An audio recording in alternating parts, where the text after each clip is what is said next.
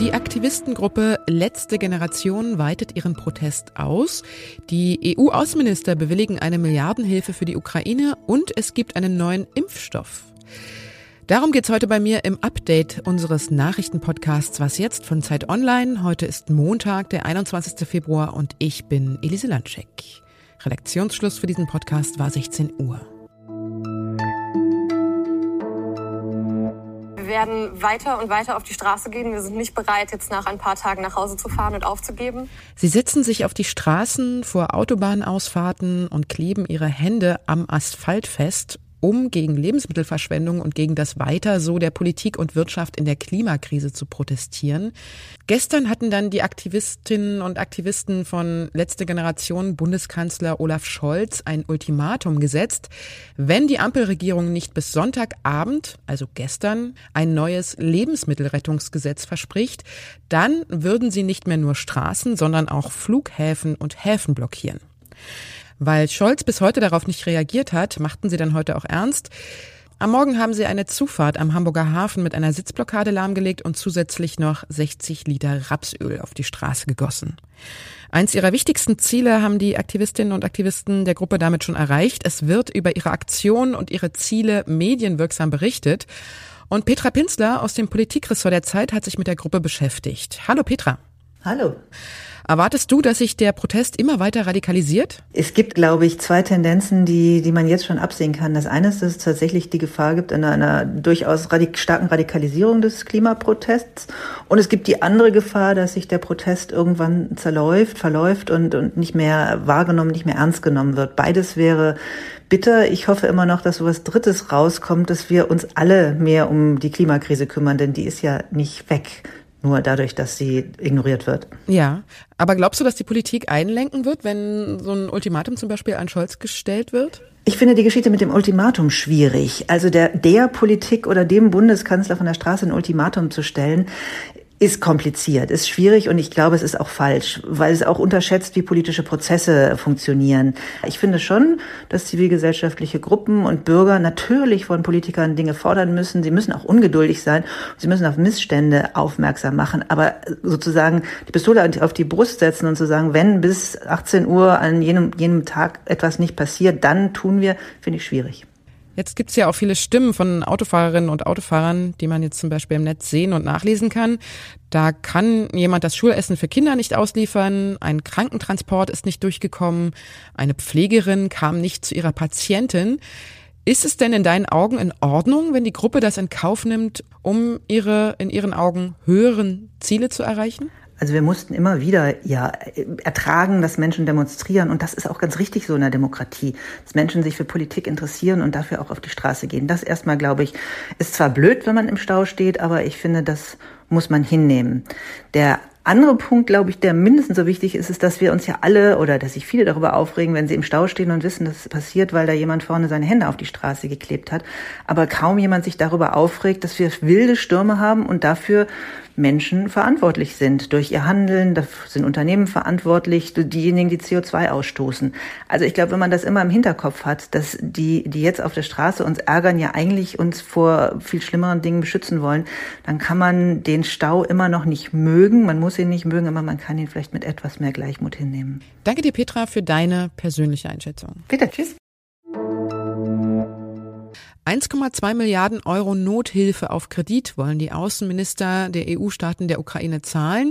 Das haben sie heute Vormittag bei ihrem Treffen in Brüssel beschlossen.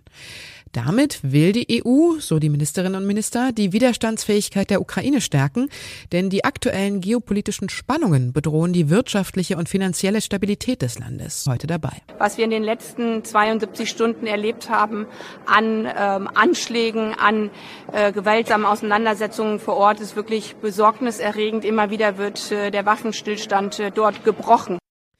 Sie findet es gut, sagt Baerbock noch, dass der französische Präsident Macron gestern nochmal für ein Treffen auf Spitzenebene geworben hatte, nämlich zwischen Biden und Putin. Weil wir können diese Krise nur am Verhandlungstisch lösen. Es geht um unsere gemeinsame Sicherheit. Aber während es zuerst einmal hieß, dass sowohl Biden als auch Putin auf das Gesprächsangebot eingehen wollten, ruderte der Kreml heute zurück und ließ über einen Sprecher verlauten, dass es noch keine konkreten Pläne von Putin gebe, sich mit dem amerikanischen Präsidenten zu treffen.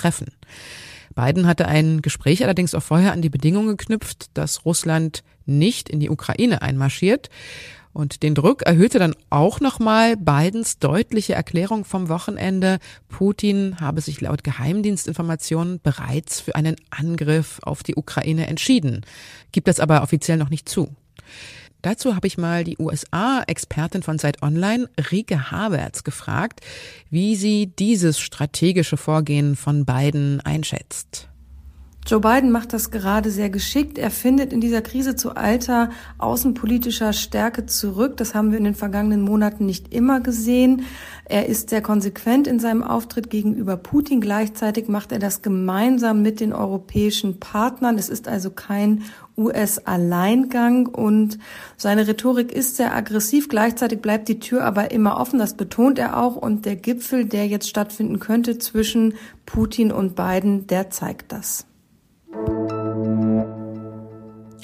Es ist der fünfte Impfstoff, den es mittlerweile in Deutschland gibt. Nuvaxovid heißt er und kommt von der Firma Novavax. Er könnte jetzt besonders für die Menschen interessant sein, die sich an mRNA und Vektorimpfstoffe bislang nicht herangetraut haben, denn Nuvaxovid wirkt anders. Der Impfstoff, und jetzt wird es ein bisschen kompliziert, ist nämlich ein Rekombinant. Das bedeutet, dass die darin enthaltenen Virusproteine in gentechnisch veränderten Zellkulturen hergestellt wurden und auf diese Proteine reagiert dann die Immunantwort des Körpers. Wie wirksam dieser Impfstoff bei Omikron hilft, ist noch nicht so richtig sicher. Und die Nebenwirkungen des neuen Impfstoffs sind die üblichen Kopfschmerzen, Fieber, Müdigkeit. Was noch? UNICEF holt die Kinder und bringt sie den Eliten, quälen die, trinken das Blut. Darf ich vorstellen, das war ein QAnon-Anhänger. Die glauben nicht nur daran, dass reiche Menschen Kinderblut trinken, sie glauben auch daran, dass die Welt von bösen Mächten gelenkt wird und halten ausgerechnet Donald Trump für den Erlöser der Welt wer jetzt hinter dieser Bewegung steckt. Also wer dieser Q von QAnon sein soll, der mit dem ganzen Quatsch so um 2017 herum mal angefangen hat. Darum ranken sich seit Jahren Legenden. Und dieses Rätsel könnten jetzt zwei unabhängige Forschergruppen aus Frankreich und der Schweiz entschlüsselt haben. Und zwar mittels einer künstlichen Intelligenz, die das Schreibmuster und die Ausdrucksweise von Tweets analysiert hat. Forensische Linguistik oder auch Stilometrie nennt sich das Verfahren und hat eine Trefferquote von 90 bis 100 Prozent. Heraus kam dann am Ende, dass sich hinter dem Pseudonym Q der US-amerikanische Verschwörungsideologe Ron Watkins und der südafrikanische Softwareentwickler Paul Ferber verbergen.